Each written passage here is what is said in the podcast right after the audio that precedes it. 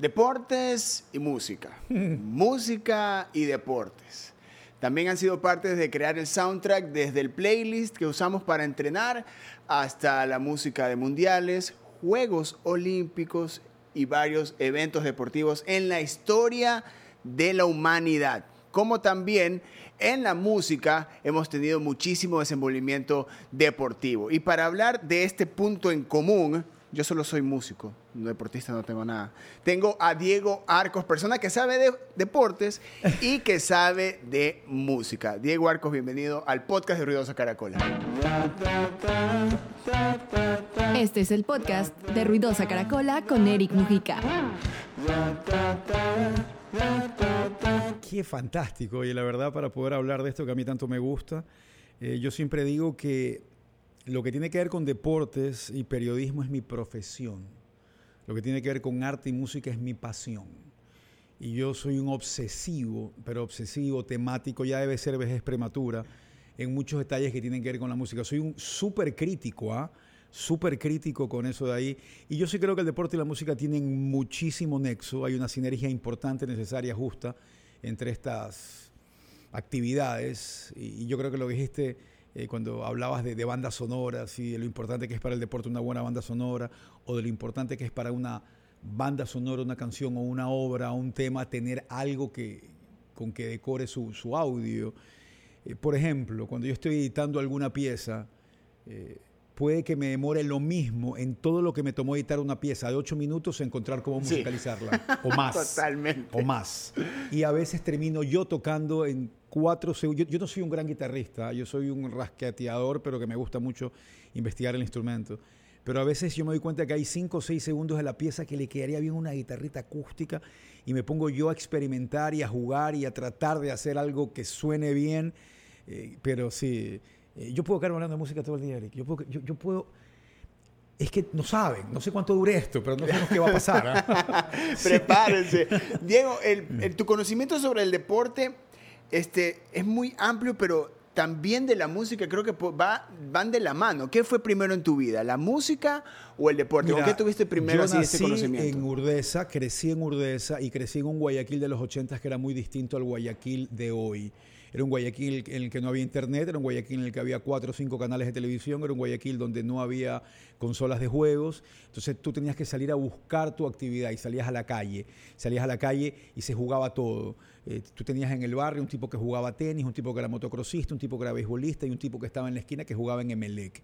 Entonces te involucrabas con todos los deportes, pero asimismo en Urdesa estaban los de la banda Mandrágora, estaban los de la banda Milky Way, estaban los de la banda eh, UFO, te ibas a Miraflores y estaba Drama. Entonces de pronto había un concierto en el Espíritu Santo donde hoy es Plaza Triángulo que estaba cayéndose y tú ibas a ver tocar esta banda y aparecía un baterista que se llamaba Andrés Albán tocando batería con 14 años y tú decías, wow, y se pegaba el solo de Moby Dick de Led Zeppelin y todo el mundo decía, chuta. Entonces todo eso, todo eso te arropaba para bien o para mal y a mí me arropó la música y me arropó el deporte desde muy joven. Yo a los 12 años con Andrés Chiriboga tomamos la firme decisión de hacer una banda y el primer gran paso para formar la banda fue que me compré los palillos de la batería. O sea, tu primer instrumento fue la batería. Traté, tocó algo, pero nos matábamos y hasta la fecha nos cagamos de risa porque cuando nos encontramos con Andrés, Andrés tiene una banda que se llama Sonic Monkeys, el video en Miami, síganlo en redes, hacen covers, pero hacen los videos igualitos a como hacen el video original, porque Andrés es un excelente videógrafo. Eh, nos, matamos de risa porque pensábamos que ya teníamos la base de la banda porque teníamos los palillos de la batería. Claro, es que faltaba todo, pues, ¿no? Claro. Faltaba todo. Hoy es mucho más fácil, hoy los instrumentos son más baratos, hoy puedes grabar. Son más baratos y no significa que sean malos. Pero antes, mira, había un estudio, ya, ya estoy hablando. es que también es el acceso a todo. En el edificio Forum había un estudio que se llamaba Ecuazón. Y tenías que ir a grabar una hora de estudio. Nosotros me acuerdo que fuimos y grabamos Te hace falta vitaminas de su estéreo. Te odio los, odio los pasos dobles. Y grabamos también de Charlie García, Nos siguen pegando abajo. Y, tener ese cassette con una grabación. ¿Dónde está ese cassette? Lo tengo, lo tengo. Lo tengo por ahí eh, lo he digitalizado ya, pero hoy lo escuchas y te matas de risa, pero al mismo tiempo te sientes orgulloso de lo que tú creías ibas a hacer. 15, 16, 17 años, yo no era un virtuoso de la música, Andrés sí, y llegó el momento que tu mejor amigo te llama un día por teléfono y te diga que estás separado de la banda. ¿Qué? ¿Ah? El primer gran conflicto, ¿no? Y yo tuve que, yo estaba jugando béisbol a un nivel decente eh, me dieron una beca, eh, me fui a estudiar cine, televisión, quería estar involucrado en todo esto, pero nunca te alejas de la música, jamás, jamás, porque sigues hablando con los músicos, sigues tratando de hacer algo, ya te vuelves más viejo y dices, me voy a comprar una guitarrita, la voy, a voy a comprarme mi Ovation aquí para tenerla en la casa, sabes que me, quiero comprar una Telecaster porque me gusta el sonido un poco de Clash, y quiero tenerla en la casa, quiero joder ahí con los panas ocasionalmente. Y, y nunca te vas, siempre vuelves a lo básico y siempre vuelves a tus orígenes y siempre estás ahí con la música. Pero eso es vivir, eso es vivir la música, salir a ver bandas, a ver un Guayaquil de los ochentas que, que tenías que ir a tener el acceso con, con, las bandas. Y no solo con, con, las bandas, sino también a ir a comprar el vinilo, a tener acceso al cassette, a eh, pedir la canción en la radio o estar en la radio pendiente que si suena algo. Eso es como, esa es la parte de vivir la música, pero también yo conocerla. de semana, Eric, en que yo no salía, que todos mis amigos iban a algún lado, y yo, porque mi programa el fin de semana era que había conseguido 8 o 12 discos de vinilo y era grabarlos a cassette. O sea, ese era el plan del fin de semana, en serio. Entonces, y y sí, el, vinilo que llegaba de afuera tenía mejor calidad que tenías acá, que era tal vez un track de una pista grabada.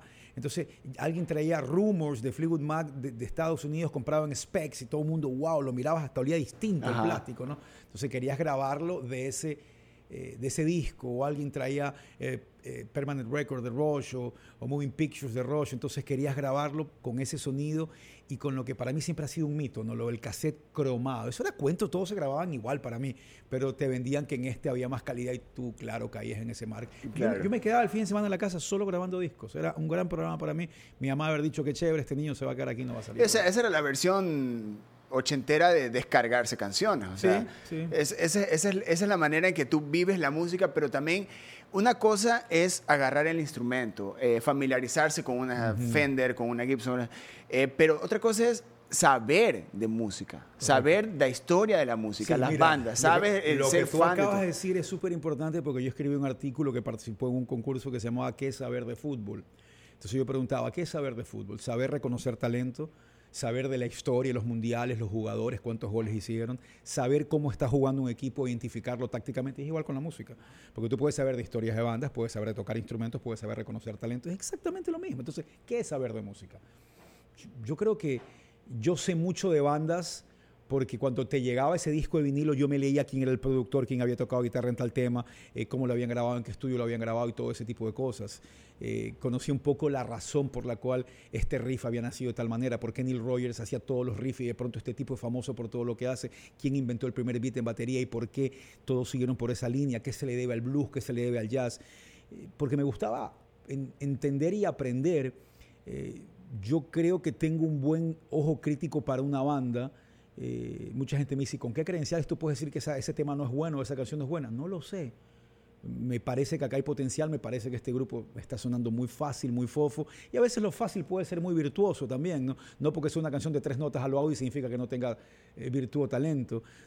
yo creo que eso es lo que yo puedo decir me gusta de la música. Decir sé de música, eso es lo que me gusta disfrutar de la música. Ver una banda en vivo para mí es como bajar una ola surfeando, es una sensación única ver en vivo una banda. Por eso cuando salieron los Unplugged yo alucinaba. Es lo máximo. Cuando salieron los los voy a ver tocar crudo, limpio, orgánicos y hasta ahora yo creo que la mayor exploración que yo hago en mis cuentas, en mis listas de YouTube para ver videos de música, es música en vivo. Pero buenas, buenas tocadas, hay unas que son horrorosas. Hay de todo. Buenas tocadas, buenas tocadas en vivo, con buen sonido, con...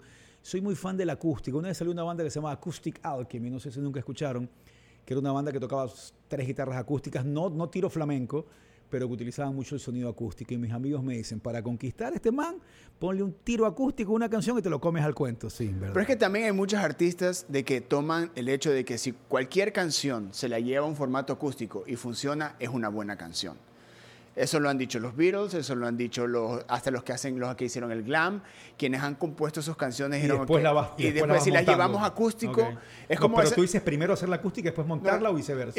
o viceversa, ya, porque por ejemplo en Bon Jovi en los 80 salían eh, Johnny Richie y dijeron si estas canciones pueden ser presentadas en acústico es porque funcionan y por eso en MTV del 89 salieron a tocar One Dead Alive y Living on Prayer acústico y ahí nació el Unplugged Qué bueno. Ya, porque es como que esta es como que el- el- la base de las canciones, del songwriting, porque llevan a esa parte orgánica de donde nació la canción. Obviamente estamos hablando de una época donde la única manera de componer una canción era con el instrumento. Ahora tenemos muchas herramientas para componer Y- una y canción. yo no sé si es- esa parte de la tecnología ah, va a ayudar siempre, ¿no? Yo voy a ser más ahí a la antigua y un poco más orgánico y quiero que la compongas con piano o con guitarra o como... Pero hoy tienes muchos más elementos y no estoy diciendo que esté mal, ¿no?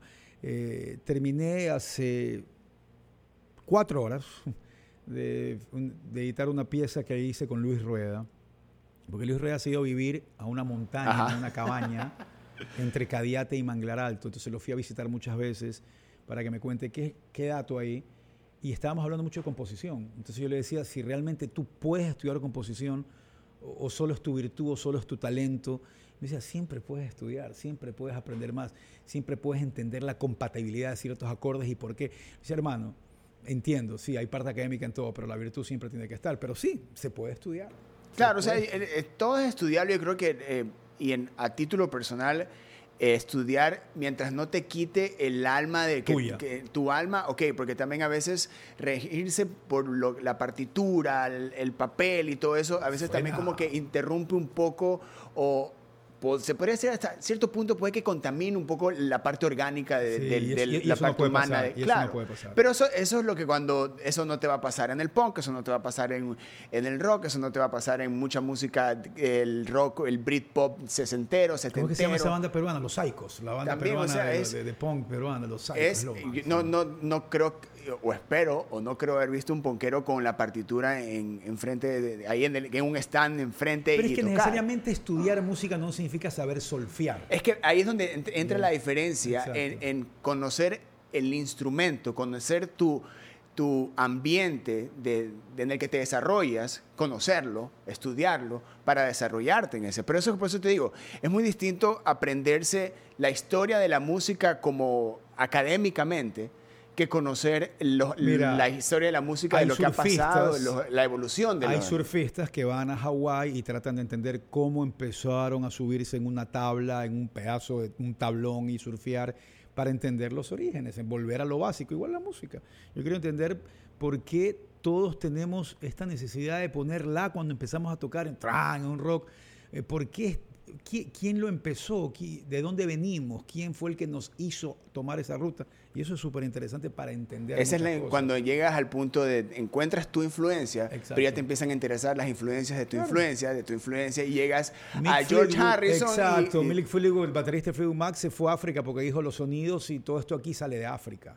Y él se fue a África a entender el origen de la percusión o de quienes, o, o los afros que tocaban tambores y, y- y cómo empezó todo, no sé, para entender más, para abrirte más. Eh, me acuerdo, eh, ay, David Iglesias creo que fue, se fue a Cuba a estudiar un poco el son y el origen del son. Siempre, yo creo que siempre va a ser positivo. ¿eh? Siempre vas a, a entender u obtener nuevas rutas para, para lo que estás haciendo. ¿Tú crees que el deportista hace eso también? No sé si, sí creo que hay quienes... ¿O debería hacerlo? Mira, si tú eres un atleta de velocidad, lo que haces es irte a Jamaica para prepararte con los mejores. Pero yo no sé si en esa preparación vas a querer entender por qué los de Jamaica corren más rápido. Y llegó un doctor sueco e hizo un estudio en Jamaica y entendió que los muslos de los jamaiquinos tienen una, una sustancia que los hace correr más rápido. Entonces no sé si tal vez ese atleta diga, quiero entender, ah, entonces ya no puedo correr contigo porque tienes los muslos muy rápido, o me la quiero poner yo en, la- en- en el muslo, eso va a ser doping. Pero nunca está de más eh, eh, saber quiénes fuimos, eh, de dónde venimos, qué se ha hecho antes, por qué tienes que tener respeto. Yo creo que eso hace respetar mucho más tu deporte. Y si tú conoces quiénes estuvieron aquí, quiénes lo hicieron, te va a ser un mejor deportista integral porque sabes quiénes estuvieron antes y qué hicieron. También viviste la, la época eh, guayaquileña, de la, de la escena independiente guayaquileña en su crecimiento, en su nacimiento.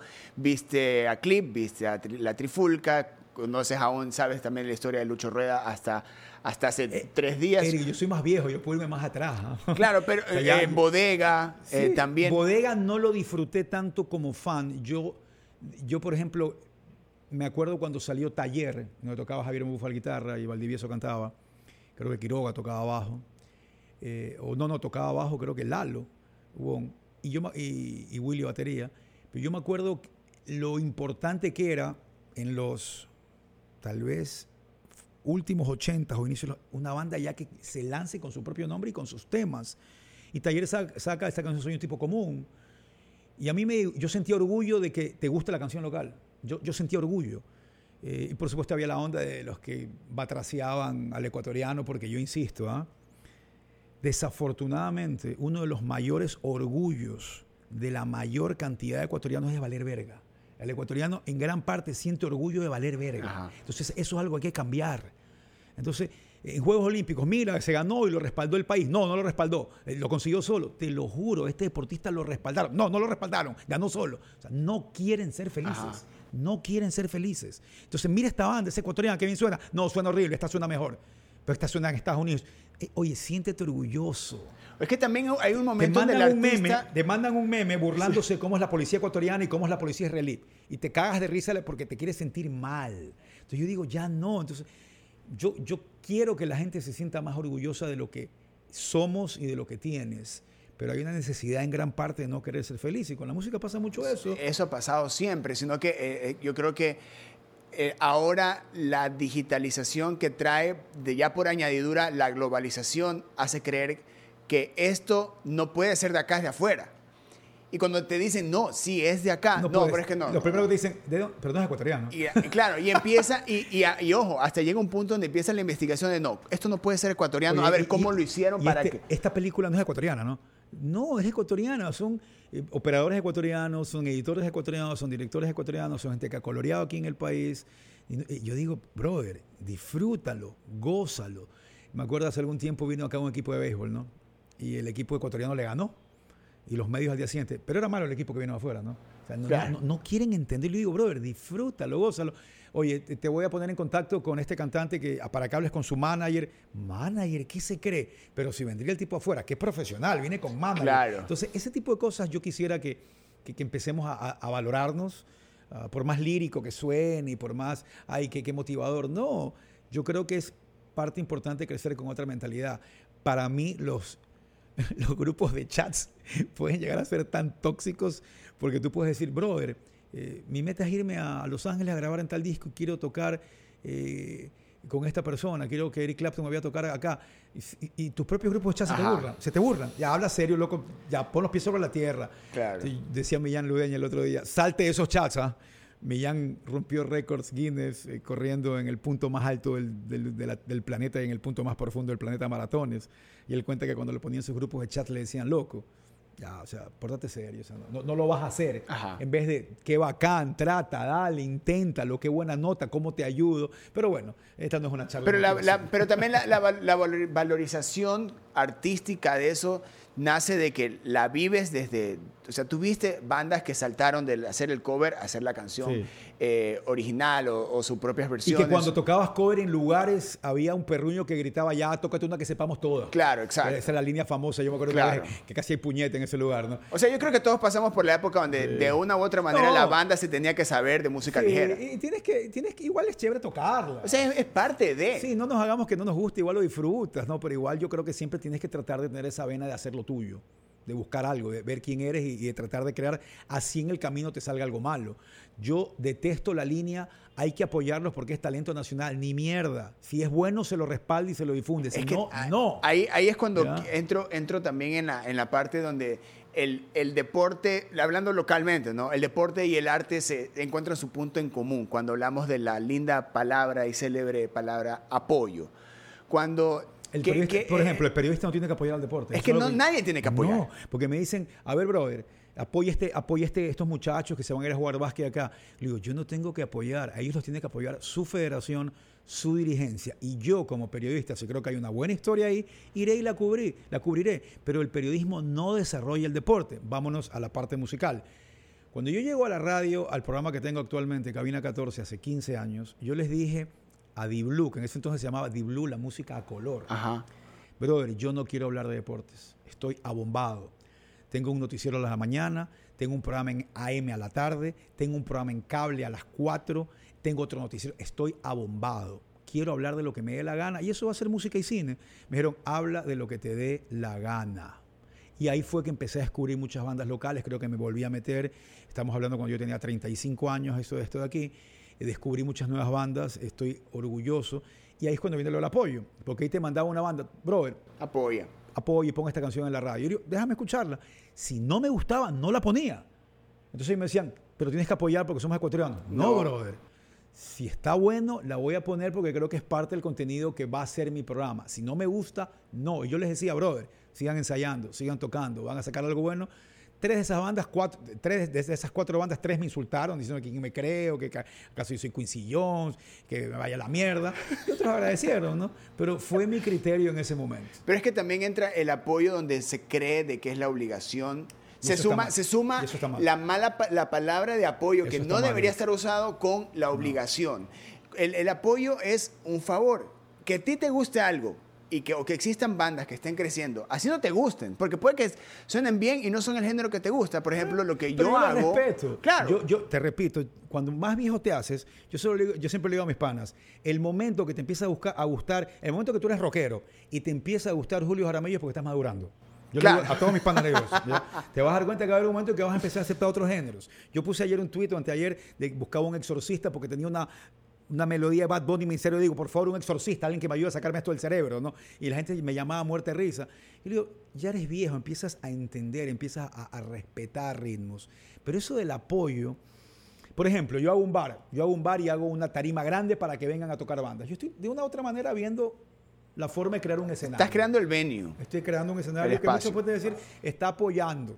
Puede ser, sí. Ustedes no se acuerdan tal vez aquí de Hooligans en Urdesa. Sí. Tenía creo que uno de los mejores escenarios para tocar en vivo. Era extraordinario, tremendo stage. Eh, asimismo me, me choca cuando hay gente que, que tiene lugares y lleva bandas y, y les paga mierda. O sea, eso- o sea, Pero eso ha sido de toda o sea, la vida una en todo el país. Brother, Y ven, es- toca aquí, Acepta, mira que te estoy apoyando. Exacto. Entonces, por último, ñaño, hoy no tengo para pagarte. Eh, pasa el sobrecito a las mesas, las mesas van a hacer valorarte, yo qué sé. Eh, el jueves sí puedo darte un billete, pero hoy no. Pónganse de acuerdo, pero, pero esa línea de, querer explotar es tan perruña. Es tan perruña al artista al cual hay que aplaudirlo, hay que valorarlo. Yo estaba trabajando una vez en Las Vegas y me fui a dar una vuelta por ahí y me topé con un músico callejero tocando Purple Rain. Oye, me quedé una hora viéndolo. Yo nunca en mi vida había escuchado una, versión- una mejor versión de Purple Rain. Y lo grababa y decía, yo este tipo me lo llevo a Ecuador, decía yo. Y, y- y- le, le decía, vuelve a tocar. Y, le, y le tiraba, oye, y el tipo alucinado me dice, nunca en mi vida me han grabado eso. Y le digo, es que la tocas demasiado bacán, la tocas con un feeling único. Aparte que Purple Rain es una canción que creo que tiene. Claro. Para tocarla tienes que ponerle ese, ese beat de, de- de Prince, ¿no? Es, es increíble, es increíble cuando estás viendo la banda en vivo y de pronto entras a otra dimensión y la banda te atrapó. Darle esa oportunidad al que va a meterse al venue o al bar o a donde sea que va a tocar esta banda. Darle esa oportunidad al que sigue, al que quiere, al que entra, al que le das esa experiencia, donde a veces se, se y se sigue manteniendo esa mentalidad eh, del siglo pasado, donde todo es un apoyo, todo es un espacio que te estoy dando para. Yo creo que. Perruña esa ajá, y también el, el artista ahora también busca nuevas maneras de y mejores maneras para sonar bien. No, Ahora hay, muchas, ahora hay muchas mejores formas de Hay difundirse. herramientas para hacer ahora- música Primero fue. SoundCloud, después ya fue Spotify, después ya, o sea, hoy puedes realmente difundirte y... Pero hay más competencia también. Claro. Hay mucha más competencia, ¿no? Porque antes... Pero eh, tiene que haber el espacio para que esa competencia exista si bueno- físicamente y si hablando bueno salir, también. porque yo me acuerdo claramente cuando alguien venía aquí con el primer CD. ¡Wow! Todo el mundo veía el CD de una banda local. ¡Wow! O cuando alguien trajo DAT y tocábamos ya con música. y, ¡Wow! Ah, Nats. Claro. ¡Qué ¿no? lámpara! Yo me, eh, yo me acuerdo de un concierto que hicimos en Cablevisión eh, que se llamaba Música por la Vida, tiene que haber sido por los tempranos noventas. Nosotros estábamos apoyando una, una fundación de estudios de mamíferos marinos y ellos tomaban muchas fotos a ballenas, entonces rollos de fotos, entonces se gastaban muchos rollos, no existía la, el la digitalización. Entonces la entrada al concierto era un rollo de fotos. Y eso, nos amaron esos, esos esa Claro. fundación porque le dimos como 500 rollos de fotos, ¿no? Y en ese show tocó Ferretti, tocó Napo, eh, tocó Bolaños Bandas Jazz y tocó Mandini que llegó con su DAT. Entonces todos los músicos lo veían, "Uf, este man, ah", pero él ya traía su DAT, él traía otra, él tocó con una pista que era DAT. Y, se le, y, y algo le pasó, se, le empecé, no sé qué le pasó, se le trabó digital. Pero me acuerdo, me acuerdo esos, esos albores de los shows aquí.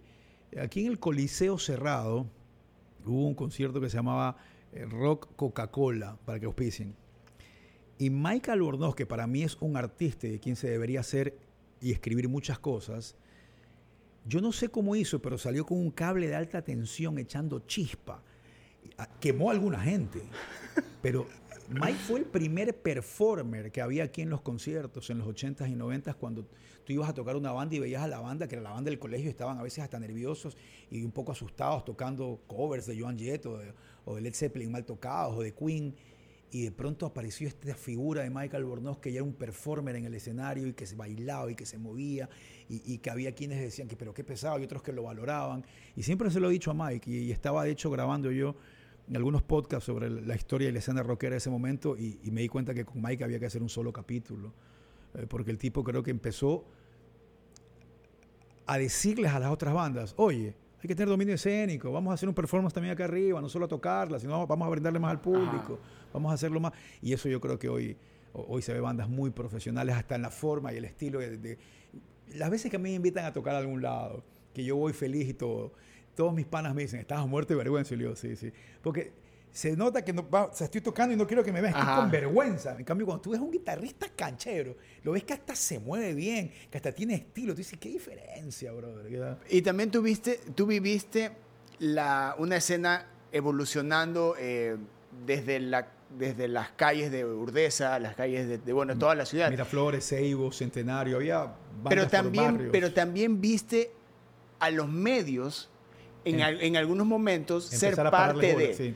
Tú viste también, Claro. eh, pero eh, a lo que voy es que hay, hubieron épocas, por ejemplo, la época donde habían muchísimos, muchísimos programas que se encargaban de difundir Sí. música local. Estaba el show de y Bernal, estaba, estaba, eh, claro, Iguana Legal, Iguana Legal. estaba Telerama también tenía su propio programa de, Sí. de- de videos. Claro, Bernal fue el primero, ahí todos se dieron cuenta que tenían que hacer lo mismo. y hubo en esta en los 90 casi inicios del 2000 de que La había cacería to- de trae a la banda, claro. donde era donde para el artista salir en televisión nacional era, Era, uh. el punto máximo de su no carrera. te olvides de grabármelo en la casa Exacto. en Betamax OBS, que yo todavía tengo algunas de esas grabaciones para, para, para que puedas tener. Y en la radio también. En la Claro. radio, sonar en la radio era, espérate, eh, silencios que voy a sonar en la radio. Ahora, eh, y, pero, esa y- dinámica ya no es la misma hoy, claro. pero, pero igual tiene sus, sus Pero esa dinámica no existe no solo por la digitalización de todos esos elementos, sino que a medida que iba pasando el tiempo se eliminan los espacios. Se llama ecología de medios. Se llama ecología de medios. Yo tengo una maestría en comunicación digital.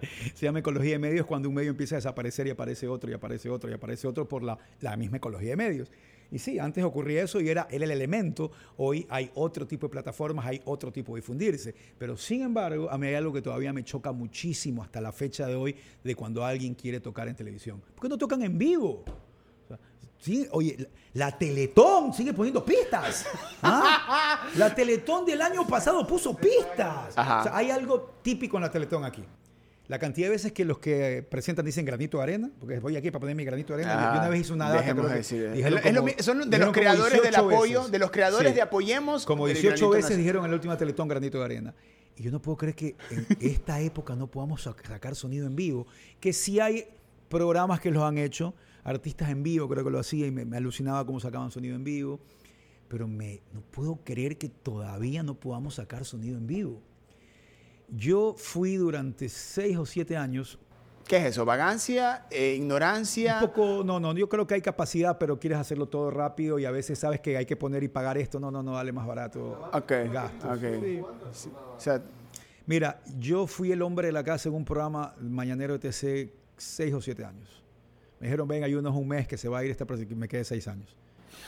Y cada vez que iba a una banda, yo hablaba con el oso, el sonidista, oso, vamos a hacer que toquen en vivo. Vamos, vamos a que toquen. Y yo, yo logré que auténticos decadentes toquen en vivo. Cuando los llevé a Unápolis, hice siempre tocar en vivo. Y todas esas grabaciones las tengo. Mi- yo quería llevármelas, pues, ¿no? Tener esa ¿Qué año ahí. estamos hablando? Mi hijo nació en el 2004, esto tiene que haber sido del 2002 al 2007. Un día llego y me dicen, bro, hay una entrevista con un tipo ahí que tienes que entrevistar. Ahí me- yo siempre me encargaba en ese programa de todo lo que era arte de entrevistas. Entonces yo reviso la pauta y veo que estaba Rayleigh Barba de Elefante. Está aquí, le digo, está aquí, está aquí en el estudio. sí, me dice. Bueno, era Elefante la banda Claro. entonces, no era Rayleigh Barba, ¿no? Y yo soy fan de esa banda.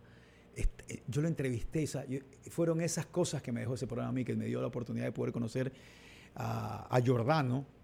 Yo viví en Venezuela cuando era beisbolista y verlo a Giordano en vivo, tocar en el estudio con una guitarra, un conguero, y, y fue alucinante. Pero yo le decía que toquen en vivo. Ismael Miranda no quiso cantar en vivo. Ismael Miranda no quiso cantar en vivo. Pero Algo- son- Esa cámara creo que se apagó, no sé.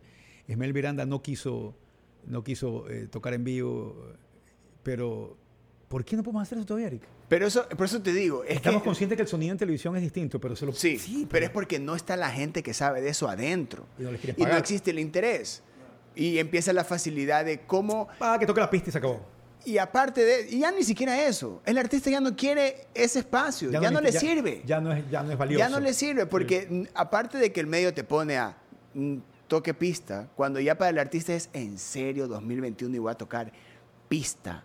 O sea, Ya. mira qué interesante. O sea, que ya el artista no ve como algo valioso o importante que te, te invite TC o Ecoavisa a su programa. O sea, y esto, y esto a ver, ¿bajo qué condiciones? ¿Qué gano? ¿Qué voy a hacer? Ojo, y esto es desde mi punto, desde Claro. mi punto como artista. Si yo lanzo material, y he pasado lanzando material este año y me, y me sale, oye, están para que hagas un playback, pues, no voy a hacer un playback.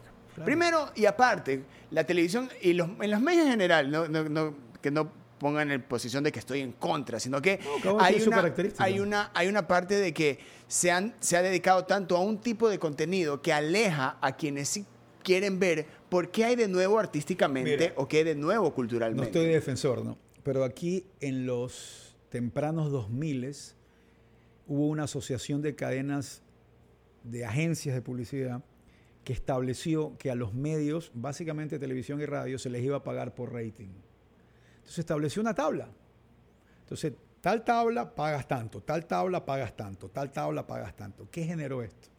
Que los medios solo quieran cumplir esos, esas metas de rating para cobrar más porque son entes privados, no son, no son ONGs. Son de un dueño que tiene que hacer plata. Ajá. Entonces se dieron cuenta que a la hora que ponía mujeres con poca ropa o Barcelona, subía el rating. Entonces, ponle, ponlo, ponlo, ponlo. Entonces, son medios privados. Ellos no están trabajando para educar a la sociedad, están trabajando para que un dueño haga plata.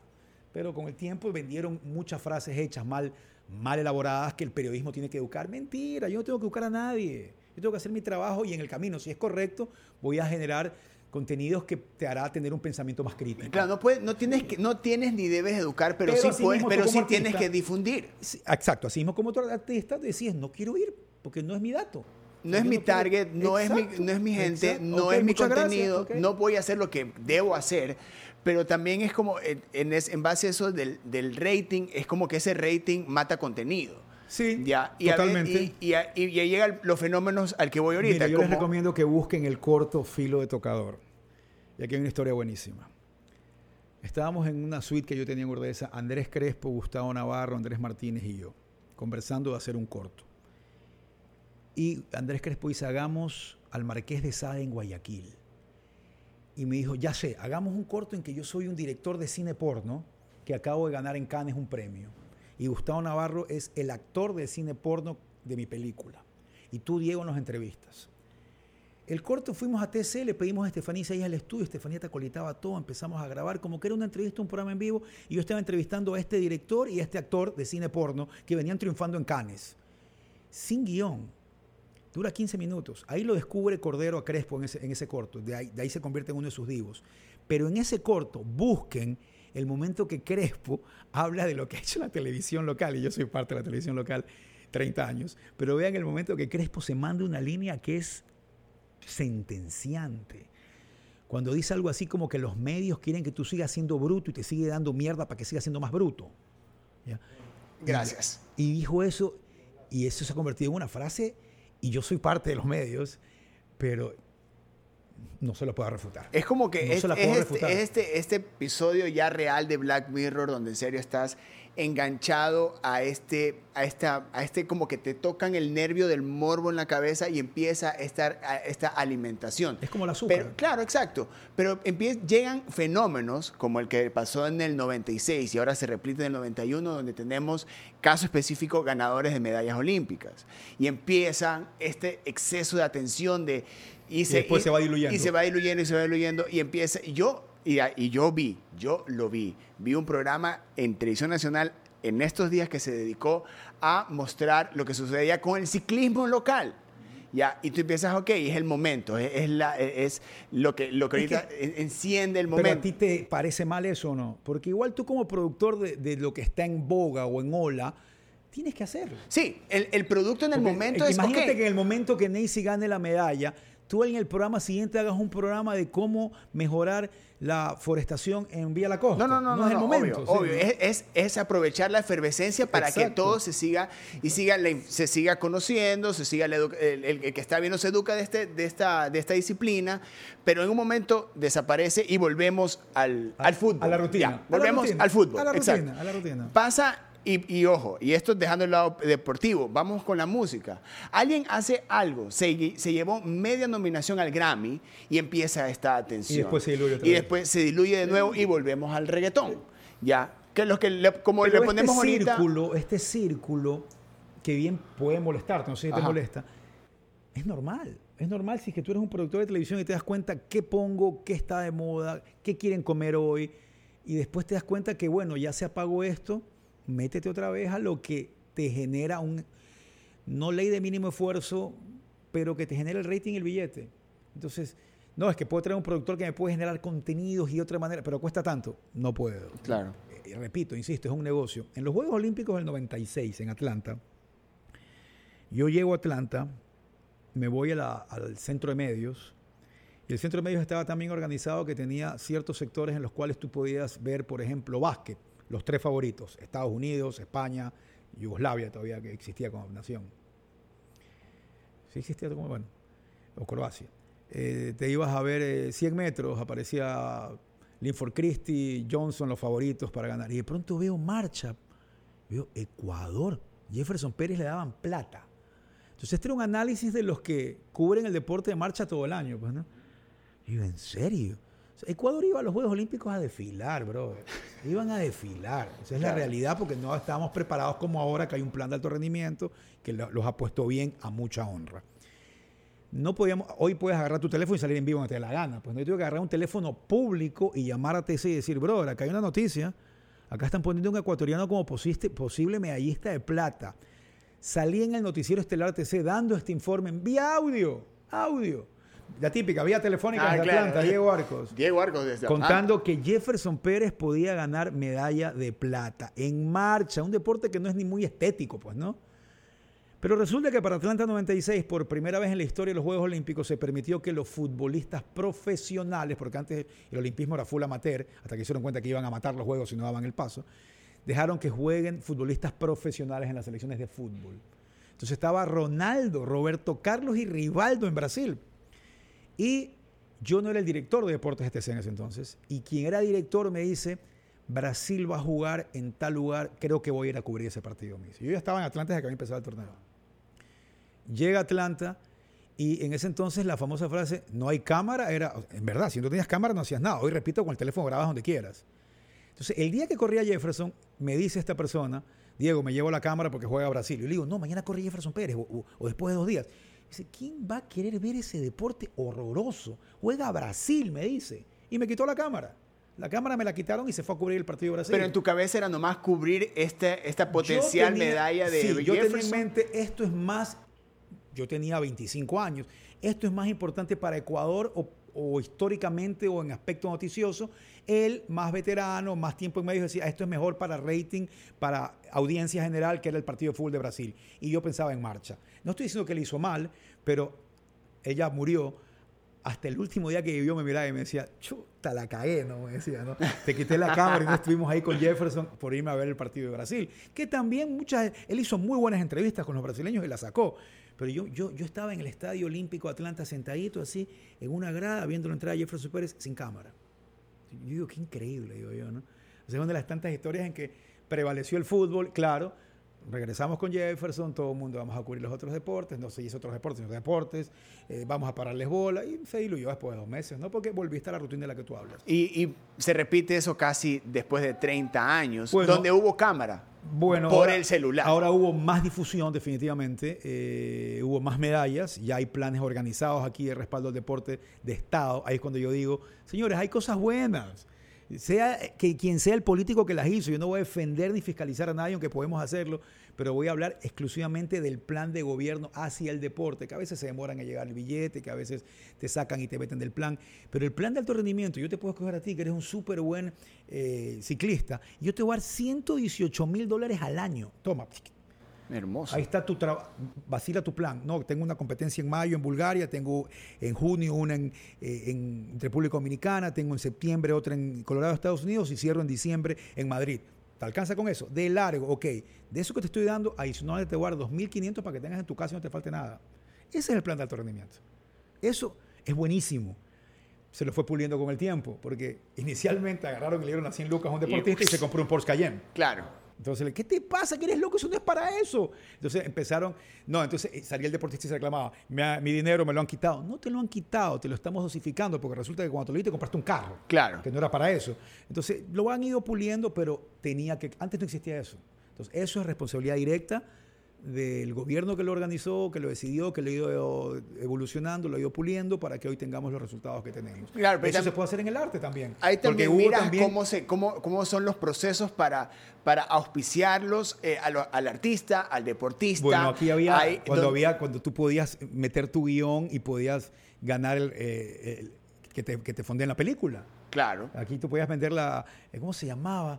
Bueno, en todo caso tú metías un guion y ganabas porque te lo examinaban y así. Los cortos de Urdesa, sí. Claro, no, los cortos de Urdesa era lo que hacía Cristian Constantine, eso era algo que él buscaba. Pero aquí, el, ay, se me fue el nombre, aquí había un, un, organismo de arte y de cine al cual tú presentabas guiones, tú presentabas tu película y había ganadores y te daban hasta 200 mil dólares. Así creo que Andrés Crespo ganó algo con un guion que, que presentó y, me da mucho gusto. Claro, Eso y ha ido variando, pero, pero es bacán. Y que, te da el, y que te da el premio, una vez lanzado, hecho el corto, te dice ya, te, tienes que decirme en qué se te fue esto. Claro, esa es otra. Burocráticamente es un mierdero. Es que también, es que puedes hasta la cola que te tomaste. Claro, es que también puede salir el escenario donde se te dio, pero te compraste un carro. o sea, existen crisis de confianza y, e irresponsabilidades. Yo trabajé muchos años en un canal privado que hoy está incautado, que no es canal público, TC no es canal público, pues eso es otra historia.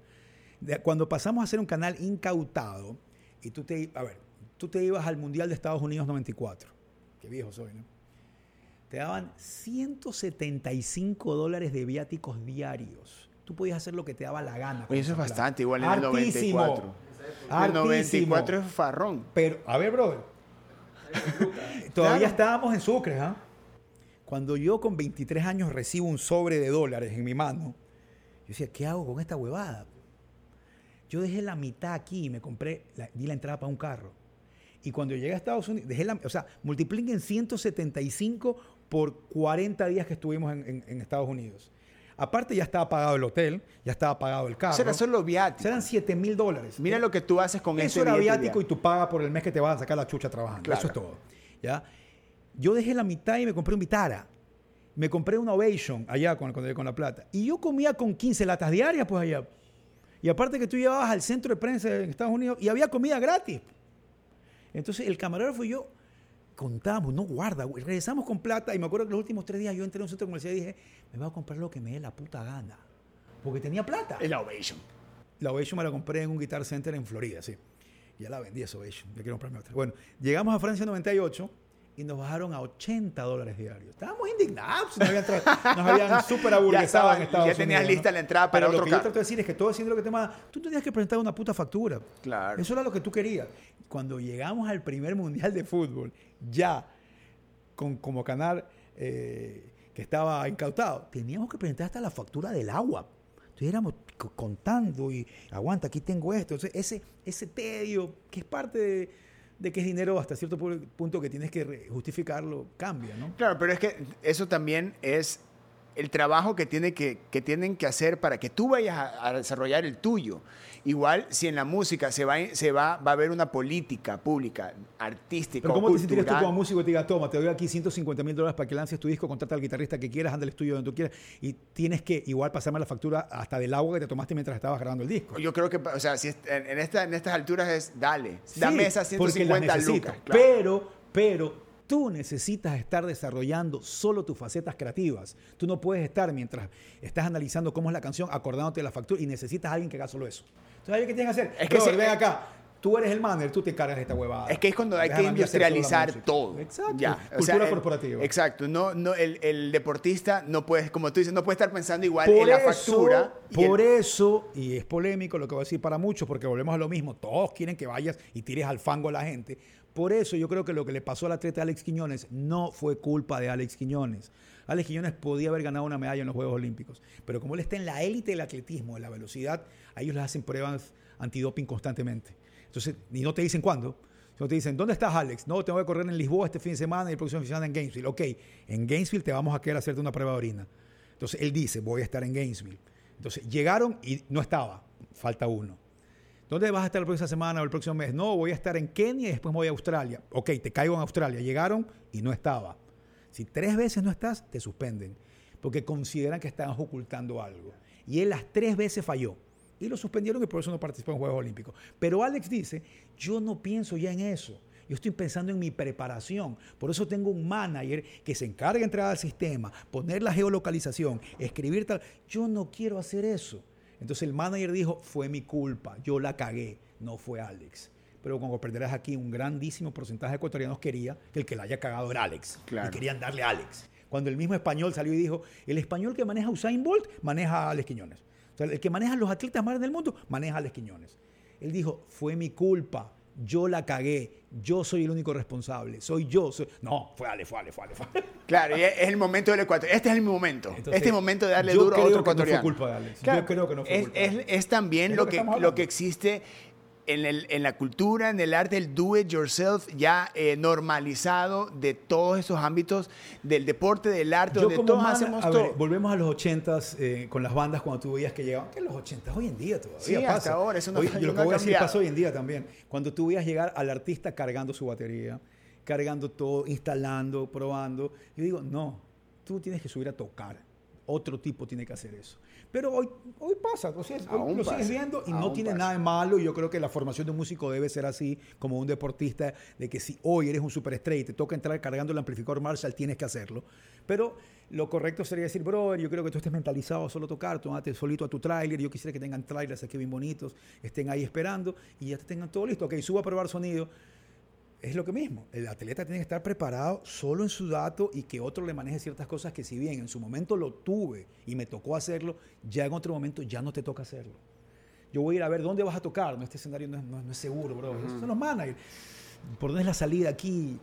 ¿Ustedes se Pero es que acuerdan? también tú tienes, eh, también nos damos cuenta de la cantidad de gente que debe haber detrás de un resultado, como por ejemplo por una medalla, banda, ¿no? un Grammy. Y un eso show, cuestan, un festival. Por eso es que hay el road manager, el, el, el manager, el staff, el, el A sonidista. mí me encanta darme cuenta cuando ves algún, te lees algún libro y dices, entonces llegamos a España donde nuestro manager en España era otro Ajá. tipo porque conoce el medio, conoce los escenarios y teníamos a nuestro manager en Estados Unidos, pero tenemos un jefe, todo.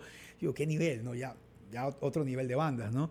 Y me parece increíble. Eh, yo fui a ver a Fleetwood Mac y a Eagles hace poco, eh, antes de que se muera Glenn Fry en Eagles, y me acuerdo que conversé con alguien que manejaba solo la arena donde iban a tocar. Y venía el manager y se contactaba con él y decía, a ver, ¿dónde está el, el- el camerino? Eh, tal lugar, eh, tal lugar. Y cuando salen esas exigencias que dicen que en el contrato decía tal cosa, muchos te dicen, no, eso es solo para asegurarte que leas el contrato. No es que quiero solo M&M rojos en un bol. Quiero asegurarme que leíste el contrato. Es ganas de joder.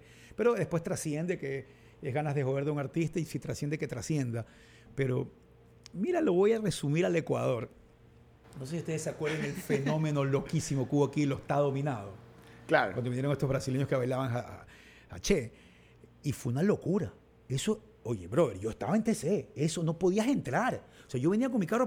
¿Qué pasa aquí? Era, era de verdad una locura. Yo siempre le he dicho a la gente, deberían hacer un documental de eso que vivieron en esa época. Porque eran los verdaderos rock stars. O sea, yo vi mujeres encerradas en los camerinos escondidas, así como con los Beatles, Ajá. buscándolo. Yo los vi, no que me contaron, yo los vi. Entonces, mucha gente que eran productores del canal, que eran asistentes de cámaras, pero con visión, dijeron, estos tipos hay que llevárselos de gira en el Ecuador. La plata está ahí. Y empezaron a organizar las giras e hicieron mucha plata. Y esos tipos me contaban. Yo me convertí en el manager de ellos y me llegábamos a un lugar en Durán donde iban a tocar y yo llegaba y decía, no, aquí no pueden tocar. Aquí no pueden tocar porque el escenario se les va a saltar. Y no hay, y el, el momento que salten tenemos que huir por acá y no hay huida. Y quiero que el carro esté de tal manera que si los trepo al carro voy a salir y no voy a atropellar a nadie. Esos detalles no los puede pensar el artista.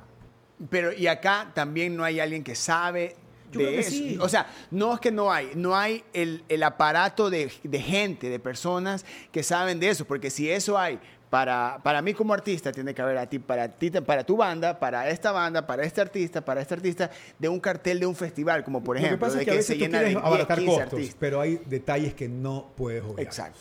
No puedes. Arregla el banco. Detalles que no. Es que yo soy temático, si me cuenta uno, yo Detalles que no puedes obviarlos. No, que me cuesta tanto. Ok, pero yo necesito tener un tipo que me dé seguridad. Yo necesito que Eric tenga seguridad. Es esencial y eso cuesta tanto. Hay cosas que tienes que hacer. Ya, y, para, y para generar eso, que no suceda que, por ejemplo, un artista no, no, no tenga las, las garantías para sonar en vivo, o que un, un deportista no tenga que estar diciendo dónde está porque no es su responsabilidad. Eso que eso, Eso cuesta bueno, plata. Eso cuesta plata. Y tiene que haber gente que sepa de eso Y que se genere un aparato o o una política Eric, lo que pública para que exista todo Claro, eso. si lo vas a hacer como política pública. Pero, y, y como política pública, muchas veces en el plan de un deportista, eso que llega del plan de alto rendimiento se lo pagan un manager. Dice, sabes que yo necesito de ese dinero, lo voy a dividir para mi manager. Ok, tú decides qué hacer, igual me lo justificas después. Eh, pero muchas veces con el artista pasa que quiere y tiene que tocar. Entonces dice, bro, esto es lo que hay.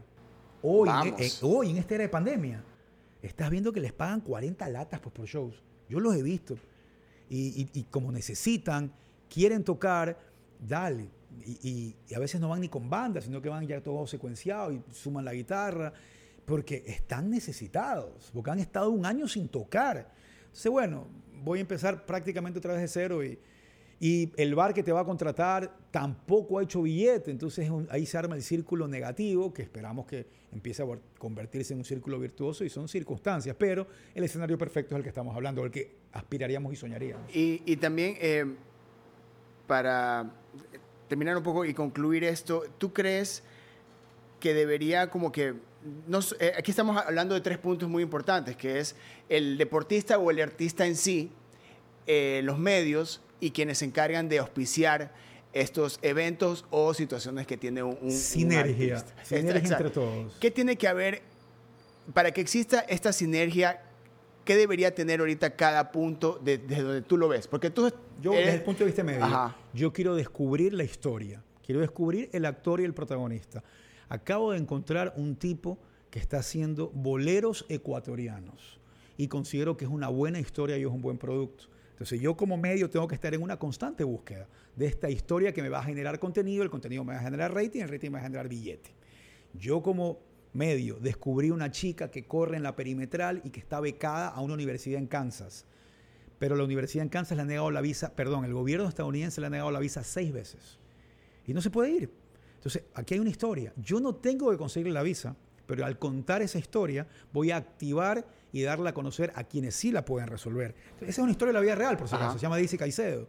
Entonces, esa chica tiene la Universidad de Bartow en Kansas, que es una universidad muy interesante en, en atletismo y en, académicamente. Está desesperado porque ya llegue la chica, pero la chica no le dan la visa.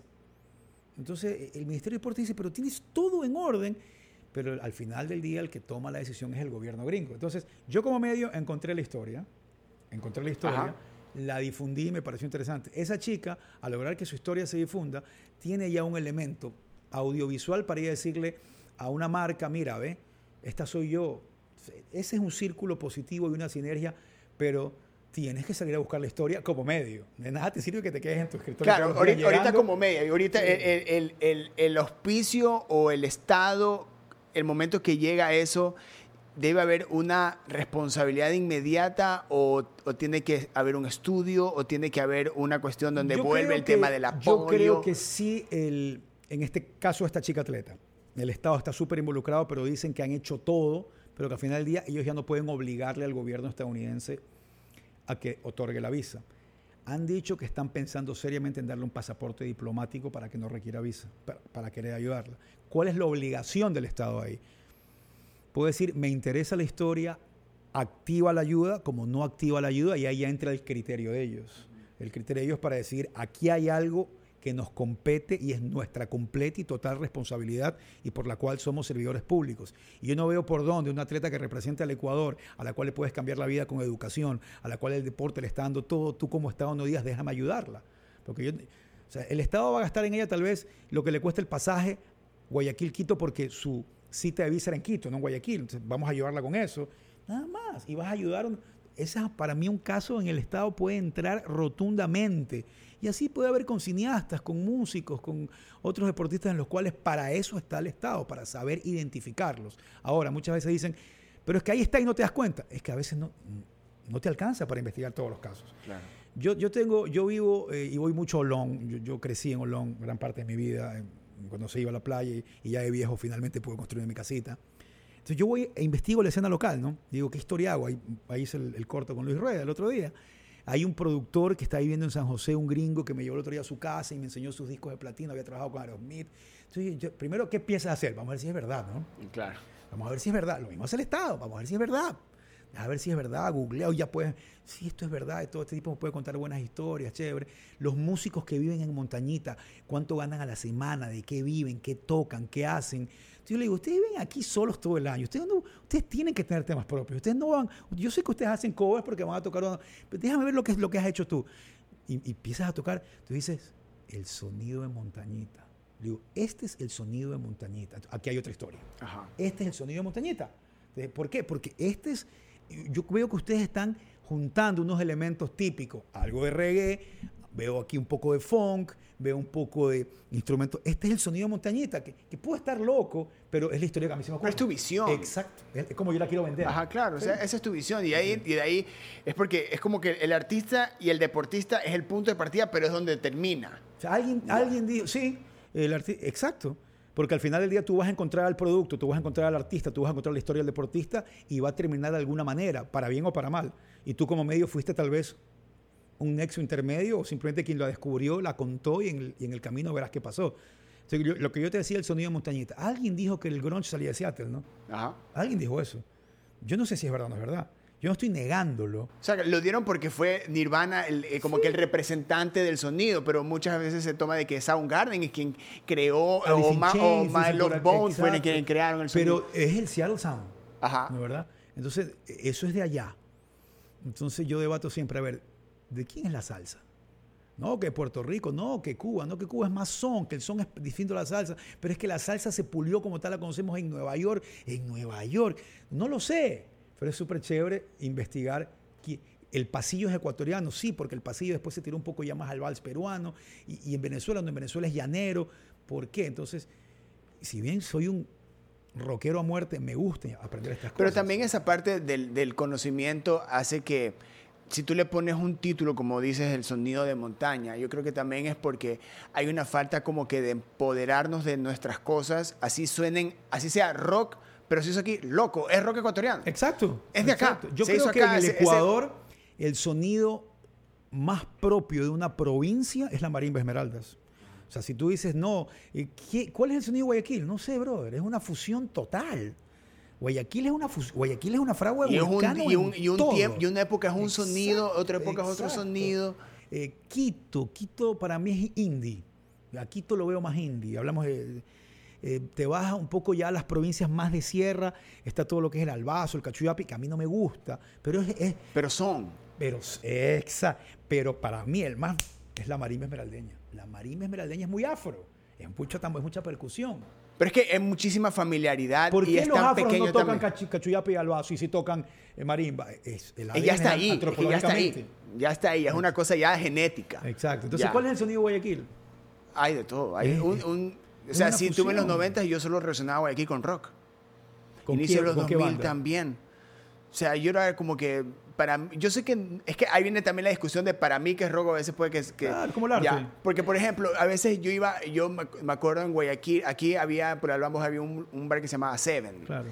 y esa era como que mi introducción. Así estén tocando covers. Entrabas esa era mi que introducción de estoy escuchando una banda en vivo. Qué bestia, que yo creo que bacán. para, para muchísimos músicos, pero yo creo que particularmente el rockero tiene una... Las, el, el momento de quiebre es la banda en vivo. Verla o estar ahí. Cuando Ya. escuchas sonido en vivo y eso dices, wow, es como una ola, ¿no? Y en un momento es, ok, ¿y ahora cómo hago para llegar allá? Ya, y empieza a, empieza, ok, ¿qué más hay aquí? Hay esto, hay esto, hay esta clip, está Transas, está la Trifulca, está, y empieza esta, este, y ya, bueno, yo después yo viví en Quito, fue, ¿qué hay acá? Hay acá hay Verde 70, hay Crux, hay La Grupa, bueno, no está rock, pero es con otros elementos, pero Y empezaban a empieza, otros empieza, elementos, ok, sí, ¿qué sí. hay? ¿Qué hay? ¿Qué hay? Y, empieza, y ya cuando eres parte de, ya obviamente, ya eres parte de la escena, te dedicas a lo tuyo. Y empiezas a investigar Ajá, bandas y, y em- aparecen un poco de bandas loquísimas, como yo te hablaba de Macoñeiros, que me dejó realmente como Can Can. Yo sé, ¿de Can dónde Can, salieron? Digo yo. Y ya ves unos videos súper bien hechos pros. A ver, aquí fue un impacto rotundo cuando Reinaldo Vega sacó un video de Sin Poder, porque era el primer video grabado en cine. ¡Wow! Todo el mundo se quedó. Después ya apareció Contravía. Entonces ya tú te das cuenta. O, Contravía, o cuando brother. Clip sacó el video de Popotitos que fue hecho en, eh, en televisión, pero bien elaborado con un story que ya eran. Qué bacán, qué chévere, decía. Y ahí te puedes ir a, a las intenciones de Mike con su piano piernas, o de Patricio López con mi novia trabaja en un banco, que tú decías, habla serio, ¿qué es eso, loco? Pero eran sus intenciones. O sea, a mí no me pueden gustar, Es, es- esa es la música que suena a ciudad. Porque Guayaquil, vuelvo a Guayaquil, en los 80 copió mucho cuando hubo esta onda de rock en español, que detesto decirle rock latino, rock en español o rock en tu idioma. Y dijeron, bueno, esta es la onda, vamos a subirnos. Y apareció también Wright. Wright hacía cosas muy buenas. cierto. Wright hacía cosas muy buenas. Eh, y bueno, y, y las bandas que no lograban grabar, drama. Yo, yo vi a Drama tocar Led Zeppelin en un concierto aquí. Yo, yo, yo era pelado, tal vez no estaba de tanta. Yo me quedé alucinado. Después vi una banda tocar Mr. Roboto de Sticks aquí. Y decía, chucha, qué bien la tocan. O sea, vi tocar Journey. Y, y después ya cuando veías que daban el salto empezaban a tocar su... Pero hagamos eso, Eric. Busquemos el sonido Guayaquil. Busquemos el, el sonido Guayaquil, que es un, medio- Es, es- es un ceviche, es como, es, un como- es que un rato es esa, esa jungla de, de cemento, pero otro, otro rato es un plato típico, ya. Pero es que es...